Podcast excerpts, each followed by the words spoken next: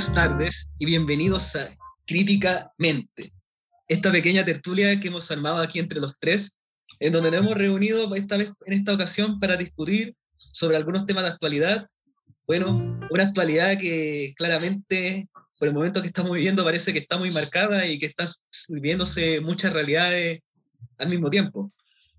Eh, me presento, yo soy Felipe Chinaque, licenciado de la carrera de Historia en la Universidad de Chile y en estos momentos estudiante del programa de Magíster de Historia de la Universidad de Santiago de Chile. Eh, me, eh, me, especializo en estos momentos en líneas de investigación relacionadas a la conflictividad social y política en determinados momentos de la historia de Chile, en este caso el siglo XX, principio, eh, la primera mitad del siglo XX, y también en la violencia política, y en ese sentido en la relación de la sociedad con el autoritarismo. La, la sociedad tanto en sus distintas expresiones, como en tanto orgánicas políticamente, como también inorgánicas en el sentido político. Cuando digo orgánica me refiero a la institucionalidad política, que está siendo tan fuertemente criticada. ¿No así, Nacho? ¿Qué opinas tú? Totalmente. De hecho, ahora mismo se están escuchando otras voces y lo hemos visto en la última eh, suceso constituyente y de elecciones. Eh, bueno, yo soy Ignacio Marín, egresado de la Universidad de Chile de Historia también y actualmente estudiante del programa de Pedagogía en Educación Media de la Universidad Diego Portales. Y justamente me he un poco o enfocado en, en intentar rescatar eh, otro tipo de discurso sobre los problemas eh, y acontecimientos históricos sociales que están súper en boga y que precisamente son esos discursos que antes se, se, tapaban de alguna manera de una u otra forma material o ideológicamente que ahora están siendo escuchadas y relevadas a espacios en donde antes no estaban. Eh, le, pasa, le, le, paso la presentación a mi compañero Felipe. Muy agradecido Nacho por el pase. Eh, mi nombre es Felipe Meneses, soy licenciado en Historia. Principalmente me he especializado en la historia económica de la transición, la democracia, ¿cierto? Desde 1990 en adelante. Y además soy profesor en educación media, con mención en historia.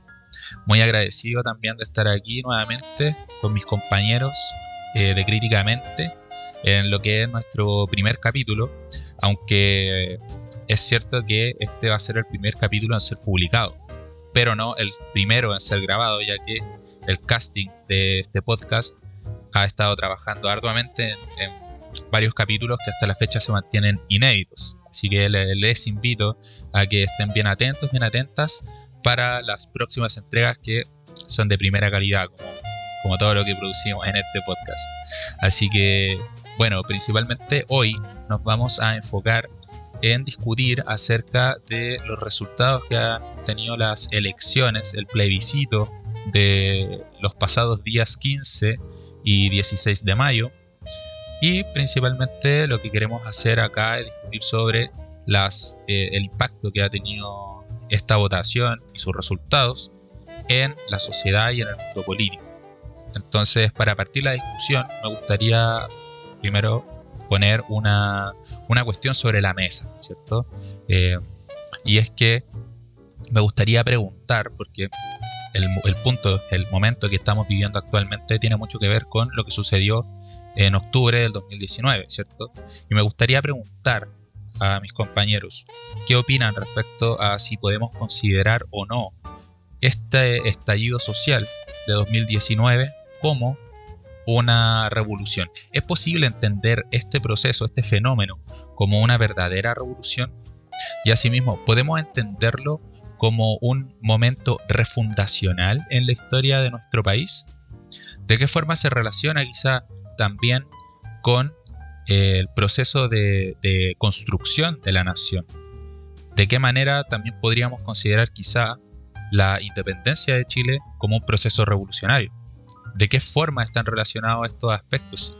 Que hemos visto que hay una, un diálogo constante entre ambos periodos, ¿cierto? Siempre se está apelando a los puntos fundacionales de, nuestro, de lo que se conoce como Chile. ¿cierto? Entonces me gustaría saber qué opinan mis compañeros respecto de esto. Chicos, ¿qué opinan ustedes? ¿Puedo tomar la palabra? Por favor, Schnake, dale. Eh, ya para salvar a mi tocayo primero, eh, antes quería comentarte que sí, hemos tenido antes instancias anteriores donde hemos discutido otros temas y sí, también lo que pasa es que la pandemia nos tiene para la cagada, ¿cachai? Entonces nos echamos de menos y decimos, oye, bueno, juntemos, no, hablemos, sí, hagamos weá, así como para recordar viejos tiempos cuando estábamos ahí en el campo, tan de millas, así, cuando lo pasábamos bien, cuando todavía no había pandemia, ni toque queda, ni nada de eso. Entonces, en cierta forma también es muy bueno este ejercicio que estamos haciendo. Y tomando las preguntas que haces, porque hiciste varias preguntas, eh, como les comentaba hace un rato, yo hice una investigación para un concurso, eh, no el de la ponencia, sino que este uno para una revista, para la revista Revuelta, y en esa investigación me hacía una pregunta. Una pregunta que también se alimenta un poco de cómo hemos estado viendo los contenidos en debate historiográfico de cómo hacer historia. Y es de que estamos en este momento en Chile en una crisis y tenemos ese problema, porque estamos en una crisis, pero esa crisis en el mismo discurso de la crisis pareciera que es la concadenación de muchas crisis y esas crisis, muchas de esas crisis tienen una temporalidad que no solamente en la corta duración, sino que en la mediana y en la larga duración. Te voy a dar este ejemplo para introducir a, a la hipótesis que he desarrollado. El, el discurso, no, bueno, no son 30 pesos, son 30 años, weón, ¿cachai? Ya te habla de una mediana duración, ¿cachai? El neoliberalismo. Pero durante los días, las jornadas de la movilización, ese discurso alcanzó una profundidad mayor, weón. No, no son 30 años, Son 200 años, yo, yo oh, incluso si te pones en esa, yo diría que entonces son 500 años. Ah, es lo mismo, hay gente que te dice, no, weón, porque para los pueblos originarios es un tema de 500 años. Entonces, hermano, lo que pasa es que estamos en un momento en que hay una serie de crisis que se daban en la larga duración, en la mediana duración, que confluyeron por determinadas eh, cuestiones que vamos a analizar en conjunto, quizás no alcancemos a analizar porque es historia que está sucediendo ahora, que han desencadenado en, conflicto, en crisis de corta duración y que cada una de estas crisis tiene ciertos elementos. Cuando ya, ya estamos diciendo que hay crisis de larga duración o, o, conflictos de larga duración es porque hay elementos de larga duración que están presentes hoy en día. Por ejemplo, uno podría ser el autoritarismo, porque el autoritarismo es un elemento que es constituyente del Estado chileno, ¿cachai? O sea, el Estado chileno es un Estado elitista, cerrado, desde arriba, vertical, autoritario, que usa la fuerza para controlar a la población, y ese elemento autoritario permanece y se expresa de distintas formas a través de todos los gobiernos, o de casi todos los gobiernos, hasta el día de hoy. Porque Piñera lo que ha hecho también ha sido un uso eh, gráfico eh, abominable del autoritarismo para el siglo XXI, ¿cachai? Porque nos ha dado episodios que van a estar para siempre en la retina gracias a los medios de comunicación. Ese es un elemento de, no sé, la larga duración, 200 años, porque bueno, los, los pueblos originarios, bueno, la opresión que vienen por parte de los colonizadores ya es de 500 años, bueno, mediana duración ya, estructura de la mediana duración, siguiendo este modelo como de Braudel, como de escuela de los anales los modelo neoliberal, neoliberal, 30 años, 30 mm. años modelo neoliberal, así, en la situación en que estamos, que ha estructurado la manera del país en que es, cómo se conciben las personas dentro del modelo del país y cómo funcionan las relaciones que establecemos entre nosotros y también con los bienes, con las cosas. Oye, y, en ese, y en la corta ese sentido, para terminar, sí. pero dame, un minuto, dame unos segundos para terminar, y en la corta duración, todo lo que han sido las últimas crisis de la última década, por así decirlo, y en especial de este último gobierno de Piñera que, bueno, está quedando la cagada y Piñera come pizza. Entonces eso, ese, esas cosas. Y ante eso yo creo que se están cuestionando tantas cosas de que se está dando un proceso revolucionario extraño. Creo yo, yo he llegado a pensar eso y eso es lo que estoy pensando, que ya en ciertos aspectos me recuerda porque pienso que hay que pensar un proceso revolucionario no como en el sentido tanto como marxista-leninista, sino que piensa como en Francia. Y con esto concluyo, porque ¿qué es lo que estamos teniendo ahora? Para cuestionar todas las cosas que yo te expuse anteriormente, una convención. ¿Y cuál fue uno de los periodos de la Revolución Francesa? La convención. Dame un segundito, Nacho, que justo quería hacerte una pregunta a ti también, enlazado con lo que está mencionando Schnake sobre la convención, ¿cierto? Lo cual marcó todo un episodio dentro de la Revolución Francesa. Una institución que también tuvo una relevancia súper grande en este proceso, en la Revolución Francesa, fue la Asamblea Constituyente, la cual estuvo encargada precisamente de elaborar una constitución la primera constitución para Francia. Entonces, vemos cómo la, derecha, en esta cocina que se armó en noviembre del 2019, muy criticada por lo demás, vemos cómo se tranza el hecho de que no se llame Asamblea Constituyente, sino Convención. Fue todo un tema, un tema dentro de esta discusión. Precisamente porque viene muy cargada, tiene una carga histórica, un significado muy fuerte. A pesar de todos los siglos que, han, que han, eh, se han sucedido, sigue teniendo una significancia muy relevante, un, significado muy fuerte. Entonces, eh, ¿tú crees que las formas de organización que la sociedad se permite actualmente y que, y que forman parte de estos espacios de negociación, como fue eh, noviembre del 2019 en esta cocina, todavía seguimos cargando los traumas de estos episodios y sigan configurando la manera en la que nos organizamos para dar solución a los conflictos que estamos enfrentando actualmente. ¿Tú crees que realmente sea así? Mm, yo, yo siento que sí, pero mm, quería primero partir un poco respondiendo esto con la también enlazado con la pregunta anterior sobre si en el fondo la independencia de Chile como proceso fundacional y, eh, ¿cómo era? Em, revolucionario. Eh, yo pienso que igual es una buena forma de partir este problema actual porque em, si lo miramos en perspectiva histórica, mirando todos los, juntando todas estas cuestiones que ha comentado Echinake en el, en el sentido de larga y corta duración eh, y, media duración más que nada, eh, el, acto de revolución fue solamente para un grupo en específico, que era el grupo en que se instaló en el poder y que casualmente era el grupo directamente descendiente del grupo que anteriormente estaba en el, mando, digamos. y, ellos construyeron una nación en base a ellos mismos y para ellos mismos ellos. Una ciudadanía, un sistema de, ¿cómo se llama?, de derechos y de deberes, etcétera, y de, y de, lo público, pero que no tenía integrado ni al elemento indígena ni al elemento mestizo. Y con el elemento mestizo me refiero realmente a toda la gente, común y corriente que no eran ese grupo de poder económico y social y cultural. ¿Mm? Y entonces podemos decir que existe una verdadera revolución. El 2019, en octubre del 2019. Mm, yo creo que a, opinión personal y guiándome como si nos vamos allá al término revolucionario, yo creo que no, simplemente es como realmente ahora siento que es la el donde en términos de representación se han incluido otras, otros tipos de voces pero en sentido legal, estricto. Por ejemplo, con el tema de escaños reservados, para pueblos indígenas específicamente. ¿Por qué lo digo? Porque si lo pensamos en la independencia, el grupo indígena peleó en la guerra, en el fondo. Para uno u otro bando, en una u otra circunstancia, da lo mismo. Pero en el fondo era gente que vivía acá, y, pero no fue integrada en ningún tipo de proceso, ni, ni siquiera de representación y a veces ni siquiera en el discurso. Entonces, al menos esta, esta situación de, de reconocimiento o refundación, no quiero decirlo todavía porque en el fondo no hemos visto los resultados. Entonces tampoco podemos como decir como, pucha, según yo sí, mm, si es que esto se convierte en un Estado plurinacional, yo diría sí, refundacional. ¿Cachai? Porque ahí al fin, al menos en el papel, se va a reconocer que aquí no viven solamente gente de un tipo. ¿Cachai? Que serían los criollos que se crearon su nación para ellos, a vista y semejanza, etc.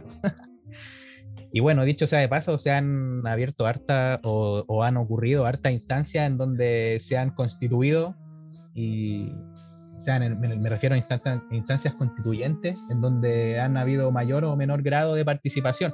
Y en general siempre tiene que ver con cuestiones de ingreso o capital eh, cultural, es decir, si sabe o no leer, eh, si era hombre o mujer, por ejemplo, eh, si tenía o no renta, si tenía o no familia, etc.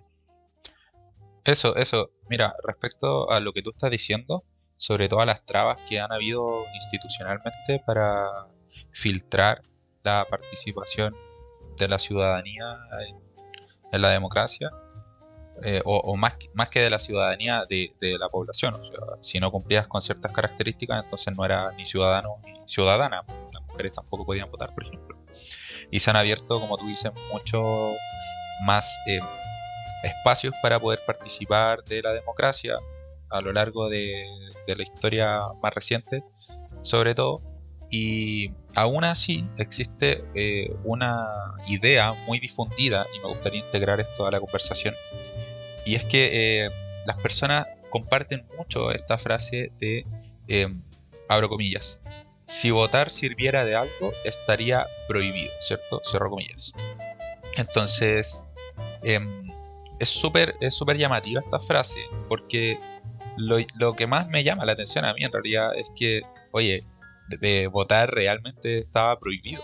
O sea, em, la gente asume que la, democracia o, la, capacidad de deliberar votando, participar democráticamente mediante un plebiscito, ha estado presente desde los orígenes de la organización política o social de, de la humanidad y eso no es para nada así. O sea, lo que estamos viviendo ahora, eh, el, periodo de, las democracias modernas, y que tampoco existe eh, de forma generalizada en, la sociedad actualmente, no es más que un, paréntesis dentro de, una historia de, eh, muy, muy larga de relaciones muy autoritarias que no tienen nada que ver con lo que es la democracia. Entonces, decir que si, si votar sirviera de algo estaría prohibido, o sea, realmente estuvo prohibido durante mucho tiempo.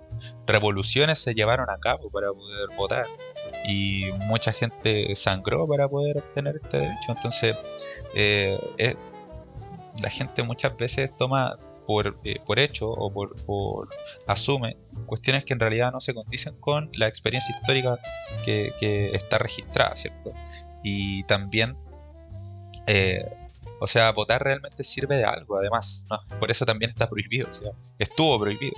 Y lo podemos evidenciar precisamente en la crisis que está atravesando la, arena política, el escenario político. No, no en su totalidad, ¿cierto? Pero se ha conmocionado gigantemente, eh, de manera importante, eh, la arena política producto de los resultados de las votaciones. Se habla de un terremoto, ¿cierto? Matamala publicó hace poco una, un comentario al respecto, ¿cierto? Y, precisamente, o sea, y, salió Heraldo Muñoz diciendo que el PPD había cumplido con su ciclo histórico, Piñera salió en la prensa diciendo que no logran congeniar con las necesidades o con la opinión pública, y esto solamente se logró eh, evidenciar frente a la sociedad en su conjunto, incluso los, eh, los nichos más autoritarios, más conservadores, más renuentes a la participación popular democrática, eh, han, sido, no han tenido otra opción más que declarar esto como, como verdadero. ¿Por qué? Porque mediante la institucionalidad, mediante las bases y los fundamentos de la organización que tenemos como sociedad, ha quedado demostrado de esa forma. Entonces esa es también la validez que, la importancia y las consecuencias, la efectividad que puede tener el voto. Y por eso mismo es bastante llamativo que la participación haya sido tan escasa, sobre todo eh, considerando que la votación que se estaba realizando ahora tiene, va a tener consecuencias para, para décadas más adelante. O sea, es una de las votaciones más importantes que hemos tenido en las últimas décadas. Eh, de eso no cabe duda. O sea, si es la más importante de nuestra historia, no lo sé, pero.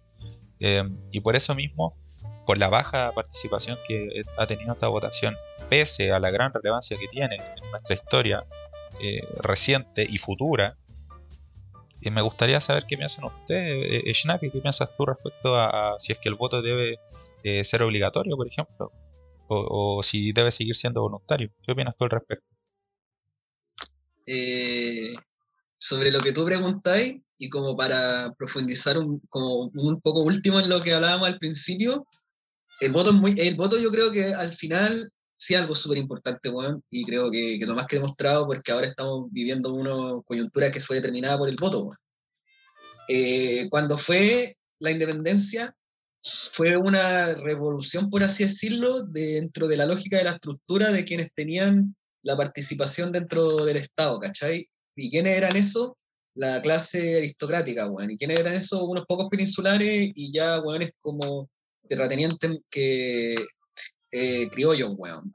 Y esos weones configuraron una revolución que dio como nacimiento el Estado chileno, hecho desde arriba por esta clase oligárquica, y que se dedica de ahí en adelante a ir integrando progresivamente al resto de la población, pero no haciéndola, integrándola a la estructura en tanto la necesita como población productora de la riqueza, del excedente acumulativo, pero no en la participación política ni en la determinación política. De eso están excluidos y la lucha constante por participar de eso nunca ha sido al completo.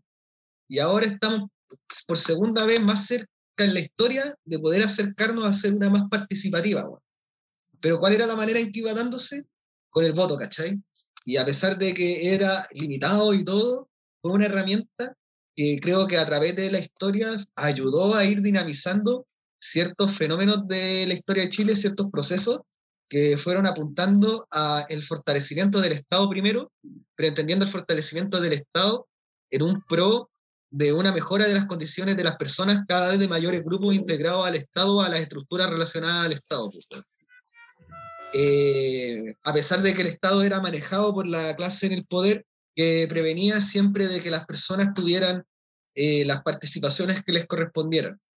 En tanto, por lo tanto, en tanto el voto tenía ciertos limitantes y en tanto la estructura política estaba cruzada por unos elementos autoritarios de larga data, y todos los atajos que ya del mercado en este último periodo neoliberal que deterioraban la condición ciudadana de la persona y reducían a las personas más que nada consumidores dentro del mercado eh, nacional de ya de todas las cosas, porque prácticamente todo estaba mercantilizado. Ya era, como dice este compa de Mobilián, como el páramo del ciudadano Chile en ese sentido. Y se tuvo que recurrir a, la insurrección para superar los límites que había a través del voto del sistema político. Y eso fue el 18 de octubre, a mi juicio. Pero las revoluciones, y esa es una cosa que yo he estado aprendiendo cuando he estudiado las cosas, no, surge, no, se no son, no empiezan a ser en el momento en que se da la insurrección inicial, porque hay varios momentos de insurrección a través de la historia. Por ejemplo, en el 2011 teníamos insurrecciones, ¿cachai? Por así decirlo, momentos insurreccionales cuando había distorsión en las calles, cuáticas. Pero lo que hace distinto al 18 de octubre de ahí en más es que en las semanas subsiguientes empiezan a ponerse en marcha una serie de fuerzas vivas. Las personas también hay ciertas ideas y ciertas articulaciones previas que ya habían desarrollado las personas que empiezan a hacer de que el proceso ya no sea solamente insurreccional, sino que también sea transformador. Mm. Y lo que han dicho muchos expertos y expertas en estos últimos días es que lo que pasa, por ejemplo, con lo que, y ya para hablar de por qué estamos hablando de estas cosas, con la lista del pueblo, en las últimas elecciones, es que el estallido, social se institucionalizó en todos los procesos revolucionarios hay un momento, porque ¿qué es un proceso revolucionario? Como esta cosa que dice a mi juicio, como cuando habla de la estructura de las revoluciones científicas, tenemos un paradigma que ordena las cosas como son de una forma, pero ese paradigma responde para un momento determinado en que surge ese paradigma. Avanzamos en el tiempo y las necesidades empiezan a ir superando ese paradigma. Y mientras más cuestionado está, más se empiezan a quebrar sus límites. Y ya llega un momento de crisis en que el paradigma se quiebra y se produce una revolución donde surge un nuevo paradigma, que quizás después va a tener que pasar por el mismo proceso, no lo sé, pero que responde a esta revolución dentro de la estructura porque es necesaria, porque estamos viviendo condiciones de la época que la requieren, porque los elásticos que tenía el paradigma viejo ya no dan para más. Entonces yo creo que son tantas las estructuras que están en crisis en estos momentos en Chile que si estamos viviendo un proceso revolucionario en marcha. Ahora, yo espero, espero, de verdad espero, de que se mantenga como uno que logre ser pacífico, weón, porque cuando las revoluciones se van en la acuática, weón, eh, de verdad la revolución engulle todo, ¿cachai? Oye, sobre eso igual, y como para ir eh, bajándolo y concluyéndolo, concluyendo las relaciones que acabamos de hacer en el, vistas en el proceso actual constituyente, eh, en el, sentido del sistema electoral, lo que tú dijiste sobre lo que ocurrió en la revuelta, digamos, de octubre, fue que luego del estallido propiamente tal, hubo una seguida, seguida de mm, instancias, según mi percepción, realmente democráticas. ¿Cachai? Que Mm. son las instancias de cabildo, que son básicamente discusiones y toma de resoluciones. 100% de acuerdo, 100% de acuerdo. Lo otro, que era la reunión y obviamente de ayuda y comunitaria y cooperación en ollas comunes, que para mí eso también son instancias de democracia, pues porque ahí significa que todos cooperamos en cosas, ¿cachai? Y, y ellos mismos, los de cada grupo, se tenía que tomar sus propias decisiones y hay autorresoluciones, pues, autogobernarse en el fondo. Y básicamente todos empezamos a pensar en que tenemos que actuar frente a estos problemas. po. No es cosa de, no es- ya no es problema de los políticos, es problema mío porque ocurre en mi país. O sea, cosa que es lógica, es lógica de la democracia, digamos. ¿Por qué lo digo? Porque en el fondo nuestro sistema, que el que se ha impartido desde la, básicamente la independencia, es de representación. Entonces, en el fondo eso ya cambia totalmente las reglas, por así decirlo ya la democracia no significa ponerse de acuerdo, sino que es simplemente votar. Entonces, bueno, primero, si obviamente le, le pregunto a los dos, pero el que quiera responder, si el sistema, qué piensan del sistema electoral propiamente, propiamente tal que tenemos actual, eh, pero pensando en la participación, porque históricamente ha sido baja, en el fondo si es reprochable, debería ser obligatorio, ¿Qué creen? Esos tres, esa, Mira. esa- esa- Respecto a lo que estás planteando, me parece que es muy reprochable si tú consideras o, pones como criterio de valoración la relevancia que, que tiene este proceso para los próximos 50 años, por ejemplo, o poniéndolo también en retrospectiva respecto a eh, los últimos 40 o 50 años también, o sea, bajo mi perspectiva, la, la constitución que tenemos ahora no tiene una validez democrática, ¿ya? No, no fue, fue validada bajo un régimen autoritario, eh, dictatorial, sin garantías democráticas, redactada con, a puerta cerrada por personas elegidas a dedo, hubieron muchas irregularidades durante el plebiscito, entonces no hubo una campaña en contra, etcétera. Muchas razones por las cuales democrática, eh, bajo la- una perspectiva, una, una, evaluación democrática, esta constitución actual no tiene un- un- ninguna legitimidad. Pero si, si tú lo planteas desde- solo desde esa perspectiva, desde la, desde la relevancia, el impacto que puede tener esto en el futuro y la significancia que tiene respecto al pasado, entonces de todas maneras es reprochable. Solamente si, no integras otros aspectos, porque igual considero que es más complejo, pero me parece que también es reprochable en el sentido de que, o sea, estás teniendo la oportunidad de participar. Hay mucha gente que, se movilizó, que participó de, de, protesta, que estuvo organizándose y que a final de cuentas no fue a, a, a votar. Entonces es, es absurdo, creo yo, igual un poco, porque, o sea, ya, quizás consideras que el sistema está completamente viciado, que no tiene ningún sentido participar de este sistema. Ya, pero eventualmente vas a tener que participar democráticamente de algún, de algún otro sistema. O sea, después de toda la revolución vino una asamblea, vino un congreso, una, una convención, algo donde se deliberó, donde se votó. Ya, sí, no estamos viviendo quizás en la mejor de las democracias, pero pero yo creo que igual tenemos que agotar todas las formas de participación. Todas. O sea, como tú decías, muchas veces las personas consideran que eh, la democracia es votar y punto. La democracia es mucho más que eso. Salir a protestar es algo profundamente democrático. Lo que estamos haciendo nosotros ahora, conversar entre nosotros, compartir ideas, es algo súper democrático. Compartir ideas en la mesa, mm, informarse también es algo profundamente democrático. Entonces, eh, todo eso va de la mano con el voto, porque tú también tienes que tratar de influir en la, en la institucionalidad. ¿Cachai? Eso es lo que pienso yo.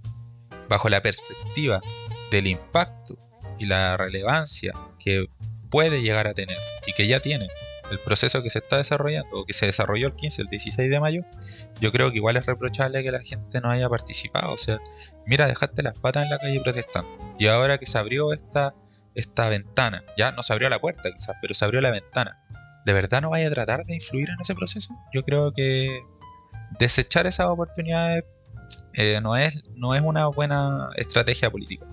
Por último, cárgate de que no salga eh, el peor. Hay una frase que dice así como quienes no participan o quienes no se informan o algo por el estilo, están condenados a ser gobernados por por los peores.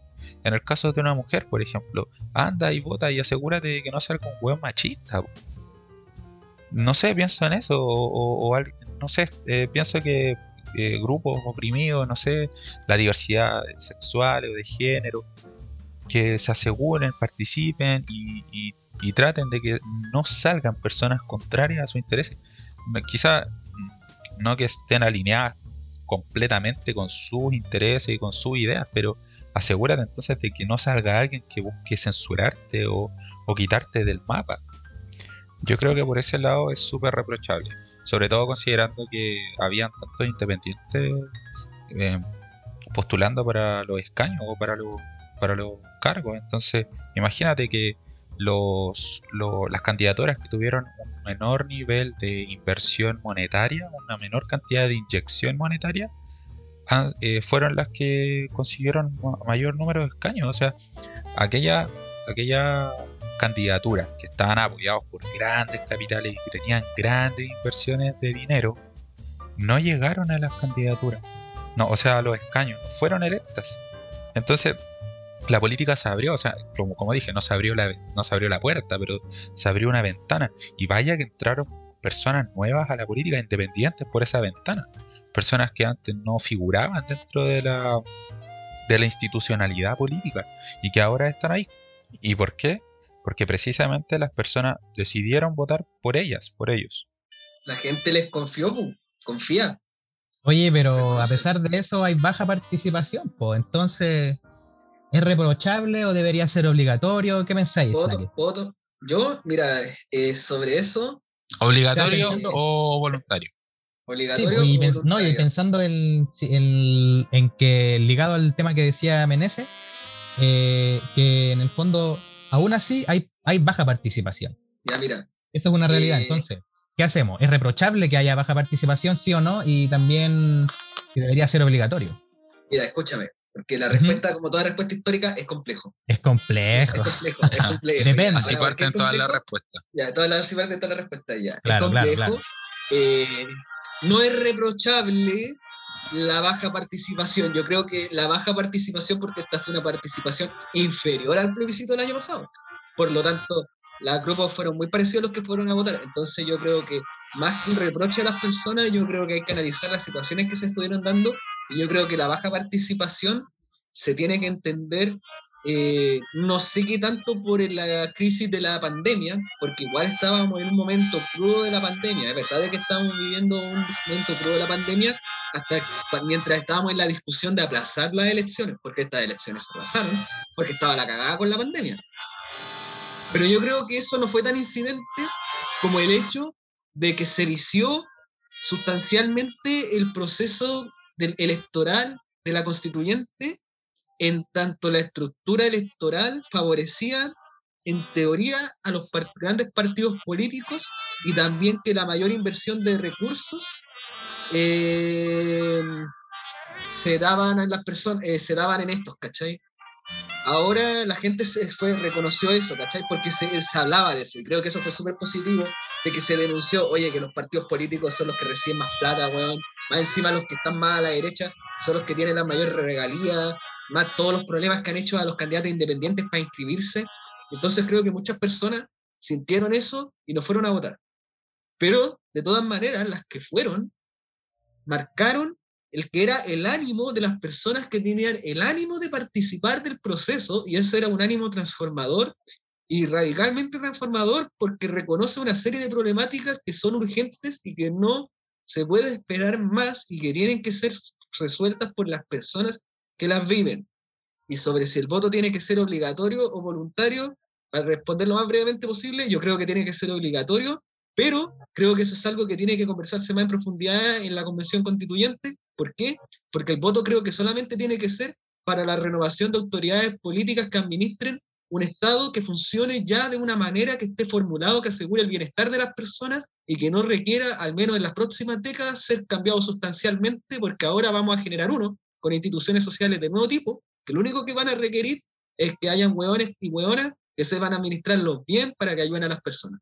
Y que ahí en esa instancia de renovación de las administraciones los votos sean obligatorios porque la gente tiene que participar de eso. Pero eso. ¿Meneces tú? ¿Qué creéis? Bueno, también tratando de hacer la respuesta bien breve, lo más breve posible, eh, estoy de acuerdo con que el voto sea obligatorio, principalmente porque una democracia no puede sostenerse sin que haya participación democrática de sus ciudadanos, de sus ciudadanas. El hecho de que haya mucha abstención, el hecho de que haya un alto nivel de desafección política, es un indicio de que nuestra democracia no es saludable. Y eso es un peligro súper grave. Recordemos que la última vez que nuestra democracia entró en crisis, eh, estuvimos eh, encerrados en 17 años de, de, dictadura, precisamente porque el sistema democrático en su conjunto entró en una crisis tan aguda que los actores políticos, los actores sociales de la época, no avisoraban una salida democrática frente a esa, esa coyuntura. Entonces, creo que el voto debería ser obligatorio porque la democracia es algo que debemos proteger. Hay muchas personas que dicen esto de que ah, el voto no sirve para nada, el sistema está viciado, no vamos a cambiar ninguna cuestión. Y por eso también, respecto a lo que comentábamos anteriormente, es difícil reprocharle a las personas que no quieran participar, porque claro, o sea, después de 30 años de participación democrática, vemos que no hay mayores transformaciones en la estructura política, económica o social, precisamente porque vivimos en una democracia que es autoritaria, que fue diseñada para que fuera difícil para la ciudadanía modificar eh, ciertos aspectos, sobre todo aquellos que tienen relación con la propiedad privada de los grupos económicos que eh, se hicieron este sistema a la medida, ¿cierto? Jaime Guzmán fue prácticamente desastre de la, de la, gran burguesía chilena. Entonces, ¿cómo puedes culpar a esas personas de sentirse eh, desincentivadas, desanimadas a participar de la democracia si han tenido que soportar una, un largo periodo de fracasos políticos, precisamente porque todas estas trabas, estos enclaves autoritarios, han frenado cualquier cambio, ¿cierto? Bueno, con mucho tesón y con mucha eh, insistencia se ha logrado desplazar de a poco estos enclaves, ¿cierto? El sistema binominal, los senadores asignados, eh, etcétera. Entonces, claro, eh, es difícil reprocharle a las personas que no quieran votar pero no podemos sostener una democracia sin votación popular, sin participación ciudadana. La democracia entraría en crisis. Y eh, en este momento la democracia es la mejor opción que tenemos. No, no veo ninguna otra opción, una alternativa que sea mejor que la democracia realmente. Personas que dicen, no, no, esto no sirve para nada, hay que quemarlo todo, hay que, hay que quemarlo todo, hay que salir a las calles y salir a, no sé, he escuchado gente así, hay que salir a matar pago. Pero realmente, ya, asumamos que eso podría ser una alternativa. No creo que lo sea realmente, pero ya, asumamos que eso puede ser una alternativa. ¿Estáis preparados para poder realizar las acciones que estáis eh, enunciando? O sea, ¿tú crees que existe? Mira, loco, ni siquiera somos capaces de organizarnos para votar por alguien. La gente ni siquiera se puede levantar en la mañana temprano para ir a votar por alguien. ¿Tú creís realmente que van a ser capaces de llegar a un nivel de organización tal que nos permita hacer una revolución armada o algo por el estilo, una revuelta definitiva, la huelga general. No, es imposible. No existe la organización, no existen las condiciones, tanto objetivas como subjetivas, para poder llevar a cabo acciones como esa. Entonces, frente a ese escenario, yo creo que el voto, lamentablemente, eh, tiene que ser obligatorio. Ojalá la gente pudiera tener la libertad de decidir, pero, pero no podemos darnos el lujo de perder la democracia. Y por eso el voto debe ser obligatorio, según yo. Pero de todas maneras, esta discusión creo que es súper compleja y obviamente hay muchas áreas grises y no hay, no hay respuestas definitivas, simplemente posturas, opiniones y perspectivas. Eso es muy complejo de abordar. Eh, no sé qué, qué pensará el Nacho al respecto.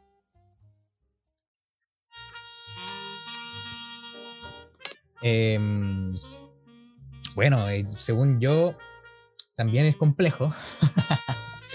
es reprochable. Mm, yo creo que mm, no, tampoco es reprochable, pero también mirando en el sentido em, de que de, contextual en el que nos ubicamos, es decir, en una pandemia en donde hay mucho miedo también eh, difundido por redes sociales o medios de comunicación masivos, etcétera. Hay mucho control de la movilidad y aún así la, participación en relación a años anteriores fue alta. es decir, eh, tampoco es como, no, es reprochable. Y eso sumado a que también la educación eh, ciudadana ha sido súper baja de, aquí desde los años 70. y uno podría decir desde siempre, digamos, desde la fundación del país, digamos, ha sido muy, muy, no había, no había participación, etcétera. Eh, de hecho, durante la dictadura se llamaba educación cívica, porque en el fondo es eh, la educación técnica de ir a votar, de, de, de, tener ese tipo de representación más que de democráticos propiamente tal. Eh, en cambio ahora, eh, según mi experiencia también estudiando pedagogía en la práctica, se enseña otro tipo de, de, ciudadano, digamos. Ya no, es, ya no es educación cívica, sino que es educación ciudadana propiamente tal, en donde te enseñan habilidades más bien críticas y sociales. Tipo interpretar, respetar, tener actitudes de integrar, eh, más que de ir y y, votar, digamos, y, tener respeto a autoridades. Eh, ¿Debería ser obligatorio? Mm, difícil, porque yo creo que mm, si lo pondremos obligatorio, quizás puede ser un arma de doble filo. Aunque también me, me gustaría, porque en el fondo así obligamos a la gente de alguna forma, es como una cuestión conductista. Pero. Yo creo, como por lo que tú dices, en el sentido que dices, de, y como también yo lo estoy pensando, que las instituciones que requieran de que hayan personas que tengan que ser elegidas para administrarla sean instituciones como pucha, como que existan algún, algunas porque son esenciales, porque somos una sociedad en un territorio extenso. Pero yo creo que tiene que ser en ese sentido ya las elecciones un ejercicio que sea obligatorio, pero creo que sea limitado, porque tenemos que entrar a un nuevo tipo de democracia en donde la mayoría de las instituciones no funcionen a través de en ese sentido de la representación, sino de que las que van a ser la mayoría y la más importante de las instituciones sean instituciones locales participativas. Claro, rotativas, etcétera. Pero participativas, no, participativas de que la comunidad participe a través de la deliberación, ¿cachai? Claro. Porque ahí ya no es como democracia en el sentido de representativa del proceso eleccionario, sino que es de tú como persona que te reúnes con las personas de tu comunidad porque tienen problemas inmediatos y los reconocen y por ende les van a dar una solución. Y eso a través de una acción política conjunta en el espacio.